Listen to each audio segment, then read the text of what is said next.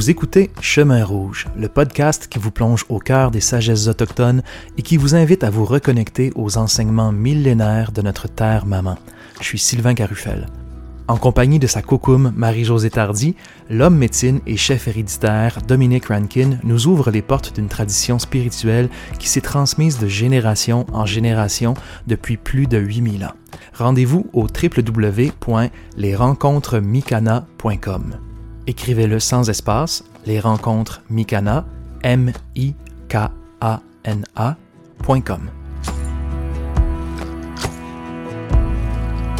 Bonjour tout le monde, bienvenue à ce deuxième épisode de la série de podcasts Chemin Rouge autour des sagesses autochtones avec nos amis euh, Dominique Rankin et aujourd'hui j'ai le bonheur de recevoir euh, Marie-Josée Tardy. Salut Marie-Josée. Salut. Ça va? Oui. On se tutoie aussi. Hein? ben oui. Ouais, ok.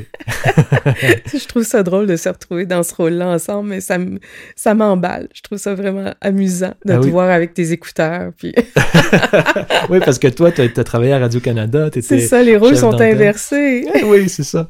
Je vais essayer de pas m'en faire avec tout ça. Ça va bien aller. Ça va bien aller. C'est...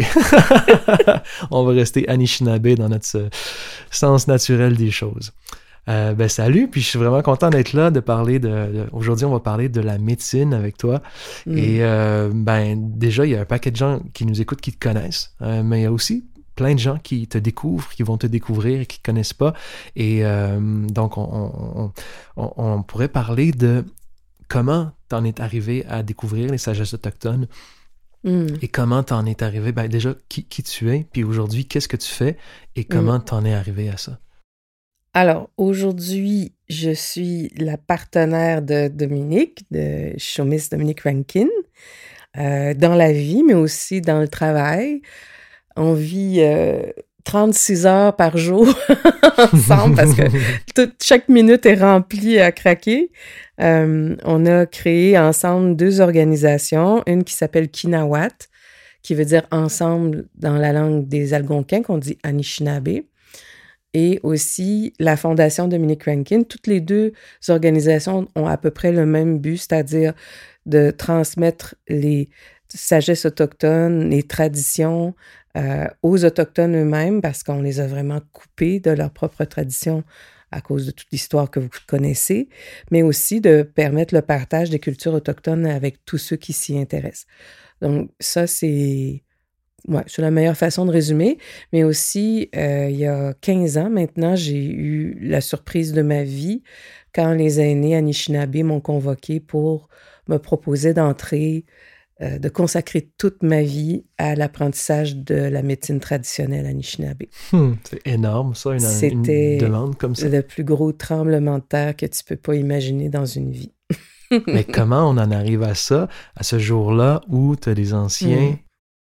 qui te demandent... Comment on en arrive à ça? Ben, dans mon cas à moi, Une Québécoise, parce qu'il faut, oui, savoir que. Marie-Josée est, est québécoise, elle n'est pas autochtone. Ben, en fait, à cette époque-là, je savais pas que, comme bien des Québécois, je fais partie de, de ces premiers euh, Français. Là, de- mes ancêtres font partie de ces premiers Français qui sont arrivés ici puis qui ont épousé euh, Mhm. plein de, de belles Amérindiennes. J'imagine qu'elles étaient belles. c'est clair. puis, donc, je sais, je l'ai su après que j'avais quand même des ancêtres autochtones, mais Mhm. c'est pas Il y a du je pense en avoir quand même assez proche. J'ai questionné ma grand-mère. Mon grand-père était déjà décédé à l'époque quand j'ai voulu en savoir plus. Mais je sais qu'il y aura des histoires qui vont se perdre, hum, qu'on qu'on pourra jamais rapatrier. Peut-être qu'un jour, les technologies Mhm. d'ADN permettront, mais importe. c'est certain qu'au Québec, il y a du métissage, euh, C'est ça. ça. remonte à des Puis siècles. de toute façon, on est tous obligés chez nous de- d'en venir à un moment donné une réflexion à se dire est-ce c'est quoi le pourcentage de sang qu'on doit avoir dans nos veines pour pouvoir embrasser une culture, embrasser une spiritualité? Hmm. Moi, il a fallu que je me la pose vraiment, vraiment très fortement, cette question-là. Donc, les aînés, comme, comme Dominique, mais aussi grand-père William, qui était son propre guide, ou avant le père de Chaumis, eux, leur point de vue, c'était la médecine traditionnelle, elle peut pas se limiter un, groupe sanguin ou une, appartenance sanguine. On est tous frères et sœurs, on vient tous du même endroit.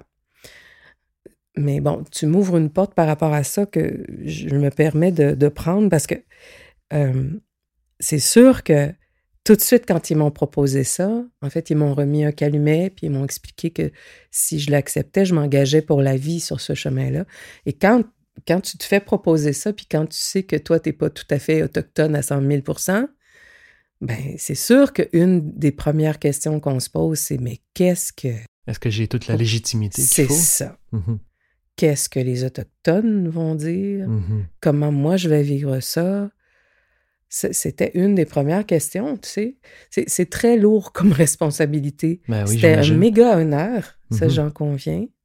C'était surtout, je me rappelle, tellement, tellement touchant de savoir que ces aînés-là avaient vu dans le secret de mon cœur. Hmm. Et, moi, ça s'est pas passé du jour au lendemain. Non. Ça a été tout un chemin, ça a été des années avant d'en arriver. Une dizaine d'années. Ouais. Où j'ai su ce jour-là qu'en fait, il m'observait depuis une dizaine d'années. Mm-hmm. Mais moi, toutes les. En fait, c'est ça. Quand j'étais toute petite, moi, toutes les spiritualités m'intéressaient très fortement. Même que je me suis souvenu récemment que je devais être en première année dans mes cours de catéchèse à l'école, où moi, déjà, je me disais, un jour, moi, je vais connaître le point central de toutes les religions. Parce que je me disais, dans ma logique d'enfant, que si je touchais au point central, tout ce que tous les humains avaient en commun au centre de leur religion, ben, j'étais encore plus proche de Dieu, plus proche de la mhm. vérité. As-tu trouvé ce message-là? Cette vérité commune à toutes les religions? Oui.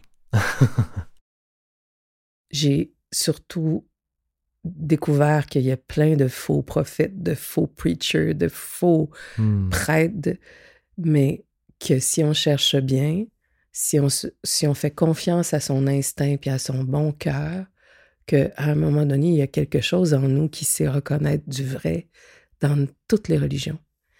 Donc, on ne peut pas dire que toutes les religions sont mauvaises ou que toutes les religions sont bonnes. Ça dépend de comment c'est véhiculé. Puis après, tu vois, on m'avait donné un repère une fois. Euh, si tu rencontres un, guide spirituel ou un, imam ou un prêtre mais que tu ressors de ces enseignements avec de la peur, donc là, commence à te méfier parce que c'est pas censé t'enfermer quelque part. Un bon courant spirituel, c'est pas là pour t'enfermer dans des interdits ou un dogme, c'est là pour te libérer à l'intérieur. C'est pour te donner la liberté. Tu m'as déjà dit un jour que, selon toi, un bon guide spirituel, c'était pas quelqu'un qui qui, qui te montrait comment faire nécessairement. C'était quelqu'un qui t'inspirait à faire selon c'est ça. ta propre sagesse. Ça aussi. Donc, cette personne-là est là pour que toi, tu trouves ton chemin de, libération de tout ton potentiel, de, mm-hmm. de tous les possibles à l'intérieur de, de, chaque être humain. Puis aussi, ce que j'ai appris en chemin, parce que ça, ça m'intéressait énormément, à un moment donné, je me suis mise en route. Et donc, à travers tout ce cheminement-là, j'ai rencontré des guides de toutes les traditions, pas juste chez les Autochtones. C'est ça qui m'a... Ah tu t'es promené beaucoup, tu as, interviewé un paquet de gens dans différentes religions. Euh, mm-hmm. tu collaborais avec un magazine à l'époque. C'est ça. Euh, donc, à un moment donné, ben, j'ai pris le... Je dis ça souvent comme ça, j'ai pris le train du journalisme parce que je savais pas trop où aller dans ma vie. Euh, mm-hmm. Puis un peu en procédant par élimination, je me suis retrouvée à étudier en communication, mais je savais au fond de moi que c'est pas ça que je voulais faire, mais je savais pas ce que je voulais. Mhm. Donc j'ai pris le train, puis très vite quand même, c'est devenu assez prestigieux tout mon travail. Mais au fond de moi-même, dans, le secret de mon cœur, c'est ça. Je mhm. savais que c'est pas ça que je voulais faire. Et je me cherchais beaucoup. Puis donc, à tout bout de champ, je finissais un contrat en télé, en radio, au Québec ou ailleurs. Puis je partais avec mon sac à dos rencontrer ces sages-là. Puis à un moment donné aussi, j'ai fini par comprendre que je peux pas être une autre personne que celle que je suis. Je suis, je suis une bonne communicatrice. J'ai mm-hmm. compris qu'aujourd'hui, je le dirais comme ça, c'était ça mes médecines, la communication, entre autres, puis la, passion de l'humain, puis d'enseigner, puis de transmettre. Mm-hmm. Donc, j'allais à un moment donné à la rencontre de tous ces sages-là avec euh, mon titre de journaliste. Ben, j'ai, c'est ça, j'ai pu, soit je suis allée à leur rencontre ou encore eux sont venus à la mienne, mais Uh-huh. j'ai pu interviewer euh, Mathieu Ricard, euh, Don Miguel Ruiz, euh, Eckhart Tolle, une dame qui m'avait beaucoup impressionnée à l'époque, qui est un peu moins connue, mais qui s'appelle Eileen Caddy, qui a fondé un endroit extraordinaire en Écosse qui s'appelle Findorn. J'ai pu aller à la rencontre du Dalai Lama, j'ai pu euh, me promener en Inde, justement, j'ai adoré Dharamsala, là où, où le Ah ouais, gouvernement je suis passé par là aussi. c'est tellement incroyable là-bas. Ouais. Puis donc, à un moment donné, dans mon, mon parcours de journaliste, je me suis retrouvée dans la province de Saskatchewan, au Canada. Et c'est là que j'ai fait mes premières rencontres autochtones. Donc, ça, c'est dans les années autour de 80, début 90, là. Donc, ça fait longtemps, en fait, Tu que. étais allé là pour le travail ou Oui, par intérêt personnel? à? Radio-Canada, là-bas. OK. Mais tous les week-ends, j'avais une super copine. Je la salue. Elle s'appelle Claire Bélanger. C'est ma sœur de cœur. ma sœur des prairies, je l'appelle. Et puis ensemble, on partait en camionnette les week-ends dans les réserves autochtones. Puis c'est là où euh, on a fait nos... Moi, j'ai fait mes premières huttes de sudation, les premiers madados. OK. Est-ce qu'ils les font Puis- pareil là-bas qu'ils les font ici? Oui, ça se ressemble. Mais c'était plus, tu vois, je l'ai fait là-bas avec des cris puis des Lakota. Donc, c'est sûr, après, il y a leur culture, il y a leur langue. Mhm. Mais oui, oui, ça se ressemble quand même beaucoup. Et puis après, c'est comme ça que j'ai connu Chomis. C'est en venant ici au Québec que j'ai voulu voir qui faisait des huttes de sudation. C'est comme ça qu'on s'est rencontrés. Et donc là, il y a eu une dizaine d'années où on était devenus de bons amis, mais où, honnêtement, je me voyais pas du tout faire ça. Donc, la proposition est venue d'eux. Puis après, ben, c'est ça. Quand tu reçois cette proposition-là, je l'ai vu chez les autres élèves aussi qui ont été choisis pour être les élèves rapprochés de, de euh, ben, on sent toute la responsabilité que ça suppose. Qu'est-ce que ça veut dire? Parce que là, tu es devenue porteuse de calumet. Ouais. Qu'est-ce que ça sous-entend, être porteuse de calumet? Alors, quand mo- moi j'ai accepté, donc tu sais, je te disais tout à l'heure que c'était troublant, entre autres, parce que- comment les autres Autochtones vont réagir, comment je. Donc, je te cacherai pas que il y a eu, il y en a eu quand même certains qui ont, qui ont eu envie de critiquer ça. Mhm. Et, et, et toi, tu, viens de prendre la décision de consacrer ta vie. On m'a demandé de prononcer des vœux dans une grande cérémonie. Dans mon cas, à moi, il y avait 150 personnes qui étaient là, puis il a fallu que je, que je m'engage haut et fort dans les quatre directions, envers mon calumet, envers tout ça. Fait que c'est très dur d'entendre parfois des critiques ou des commentaires comme ça de personnes qui disent que on devrait pas faire ça si on n'est pas autochtone euh, à 100%. Mhm. Et puis un matin, je me suis levée, puis je me suis dit, ben, tant pis, moi, je le, je le fais pour la médecine. Hmm. Je le fais parce qu'on m'a demandé de protéger un savoir qui est transmis de génération en, géra- de- en génération depuis des milliers d'années. Et je sais aussi que parce que justement sur mon chemin auparavant, j'ai rencontré plein de super bons guides spirituels de toutes les traditions, je vois maintenant que j'ai des références, j'ai des points de référence, j'ai des repères qui me permettent vraiment de... J'ai un bon radar maintenant. J'en ai Mhm. vu des faux gourous. Puis, tu sais, comme journaliste, justement, vu que j'ai interviewé un paquet de monde, à un moment donné, j'ai- pu avoir des points de comparaison puis me rendre compte que des fois, tu as un fichu de beau vernis, mais peut-être que derrière, c'est n'importe quoi. Mhm. Puis que quand tu touches vraiment à, à ce centre-là de vérité, de, d'honnêteté, d'authenticité, de, de simplicité, de, de profondeur, ben à un moment donné, peu importe la langue qu'on parle, peu importe le- la culture qu'on porte, tout le monde touche à peu près à la même chose. C'est la chose donc, que tu as trouvée au travers Ouais. de toutes les religions, toutes les rencontres que tu as Les, eues. les vrais, avec les vrais bons guides, oui. Ouais. C'est ça. Ta rencontre avec le Dalai Lama, ça devait être en toute simplicité, j'en doute C'est pas. ça. Ouais. Là, je me rappelle d'une fois, entre autres, parce qu'après, bon, ben, quand je suis devenue euh, officiellement porteuse de calumet, tout ça, il est venu à Montréal. Puis, euh, euh, on avait été invité à, on avait été invité à, à l'accueillir quand il arrivait à Montréal avec un petit groupe de, d'aînés autochtones. Puis, euh, il y avait dans la salle d'autres personnes. C'est comme il y avait des petits comités d'accueil, chacun réparti dans son coin. Puis là, tout à coup, euh, quand il nous a vus dans, un, dans le coin de la salle, il, est, venu en courant. Natives, natives, natives. Est arrivé comme un, enfant, c'est ça, en gambadant. C'était, tu sais, pour moi, c'est ça. C'est l'image d'un, d'un, ben, peut-être l'homme le plus célèbre au monde, tu sais, mais d'une grande, grande joie puis simplicité. Ça colle avec l'image du personnage dans le film Sept, années au Sept ans au Tibet avec Brad Pitt, là, où tu vois l'élément plus jeune, adolescent, puis il est comme un enfant. C'est ça.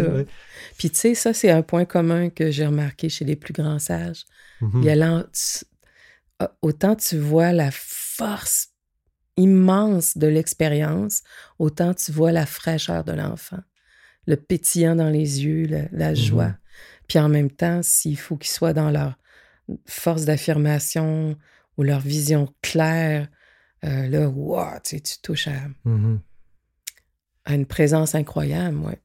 Et tu parles de la médecine, comment tu arrives à... Comment tu la vis, ta médecine, toi?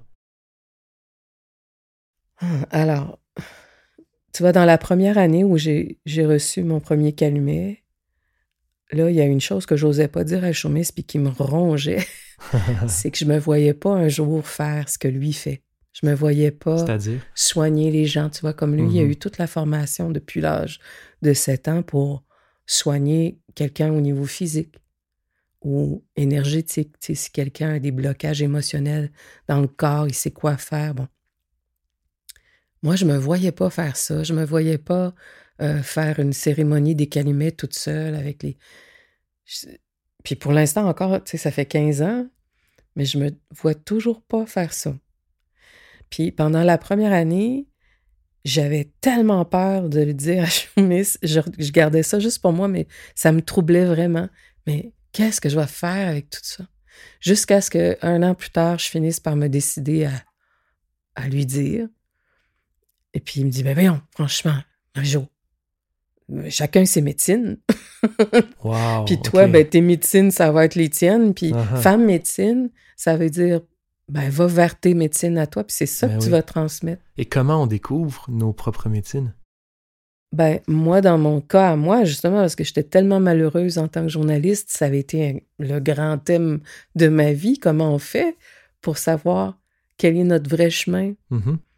Puis moi, ce que j'ai découvert, entre autres, c'est que euh, il y a mes talents, il y a mes dons, il y a ce que j'appelle mon essence ou mes essences principales.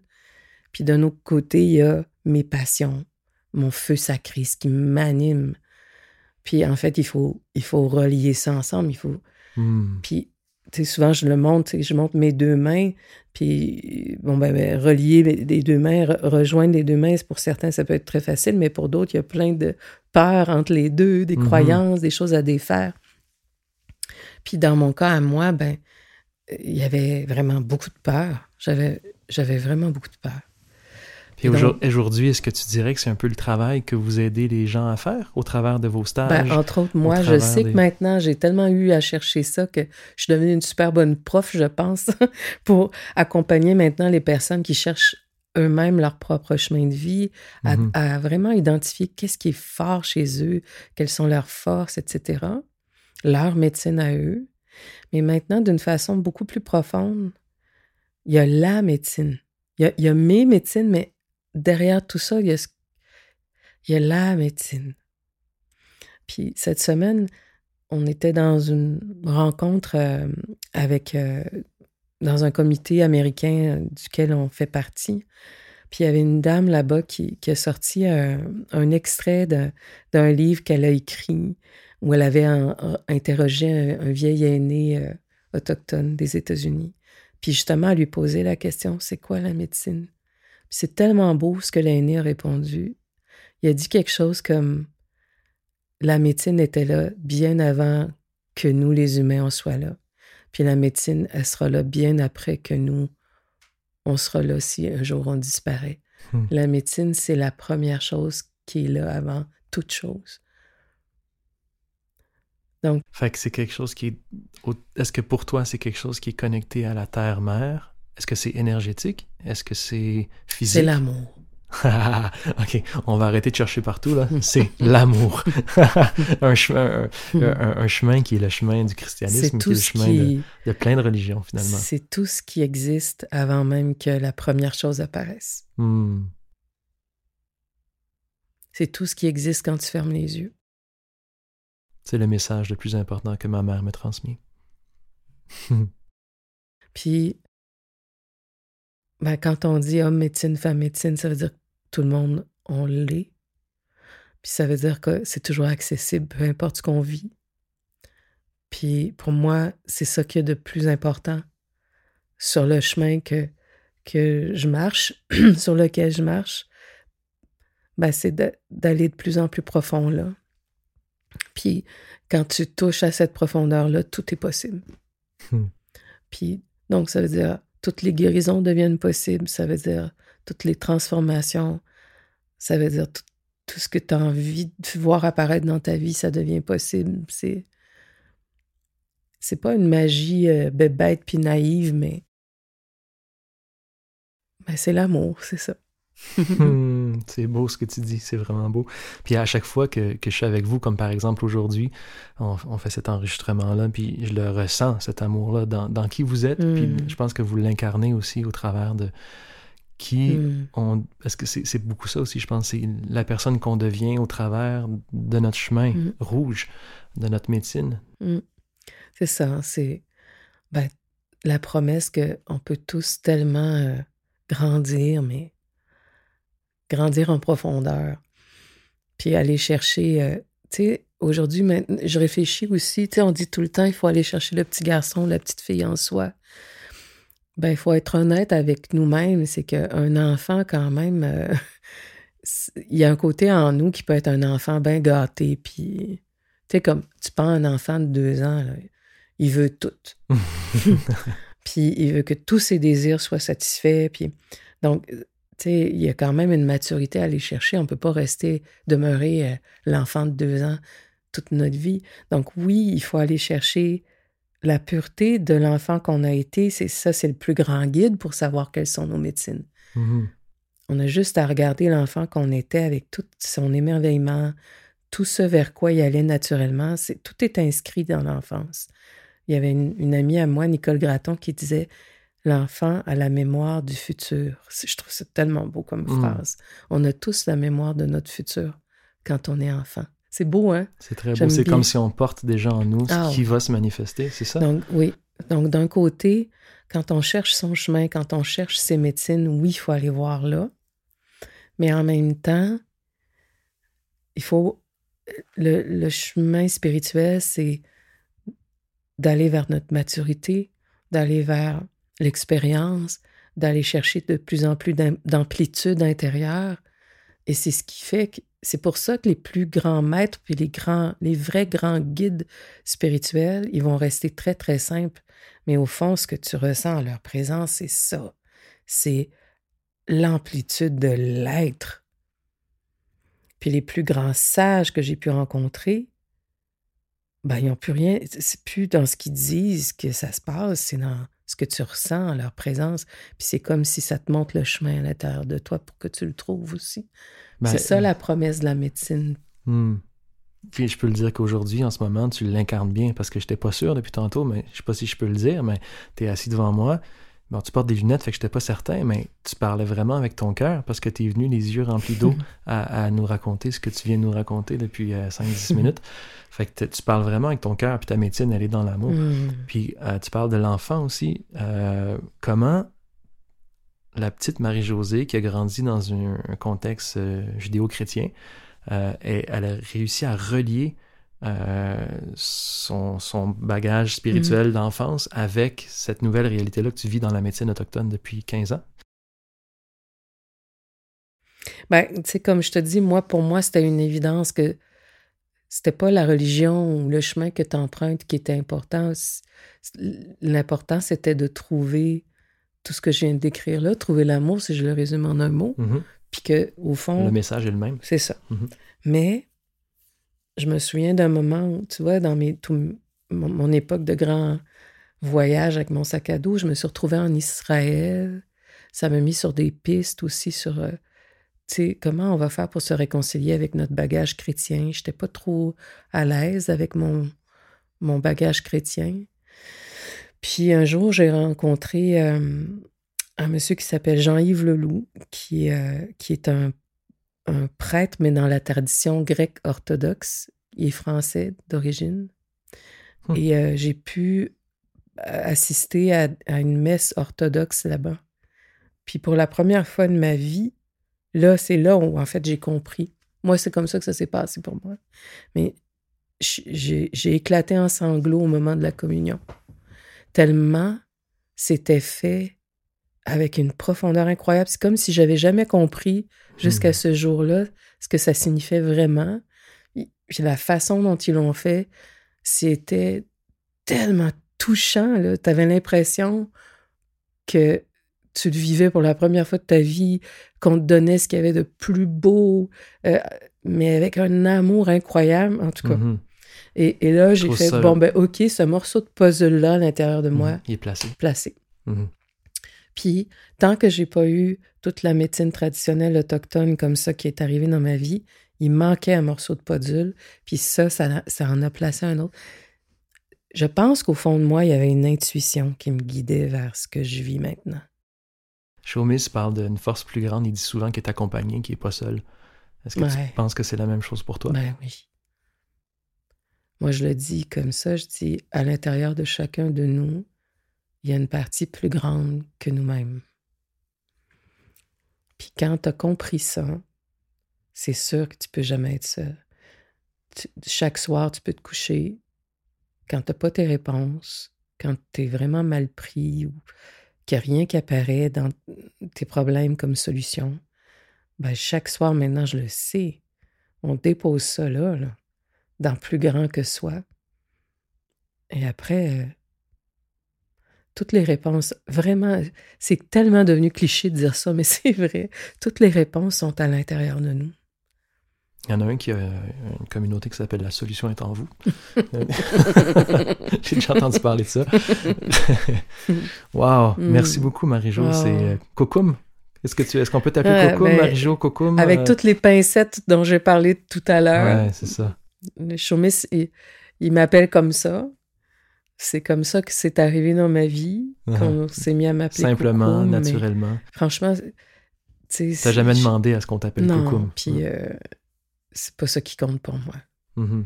Mais tu sais, ça, ça, peut vouloir dire aussi mon épouse. Hein, c'est Choumis, il me présente comme ça, c'est ma coucoum. Mm-hmm. Donc, si tu le prends comme ça, ou si tu le prends comme euh, que je suis, je suis un peu comme ton, ta meilleure amie, ben c'est parfait. ah, c'est parfait. Et euh, en terminant, euh, Kidakinan pour toi, qu'est-ce que ça veut dire? On, on pourra en parler dans un prochain épisode, mais. Ça veut dire pas juste aimer la terre, ça je le dis souvent, c'est savoir aussi, c'est ressentir aussi combien elle nous aime. Peut-être qu'on pourrait s'en parler dans un prochain épisode. Si tu veux. Miigwech. Merci.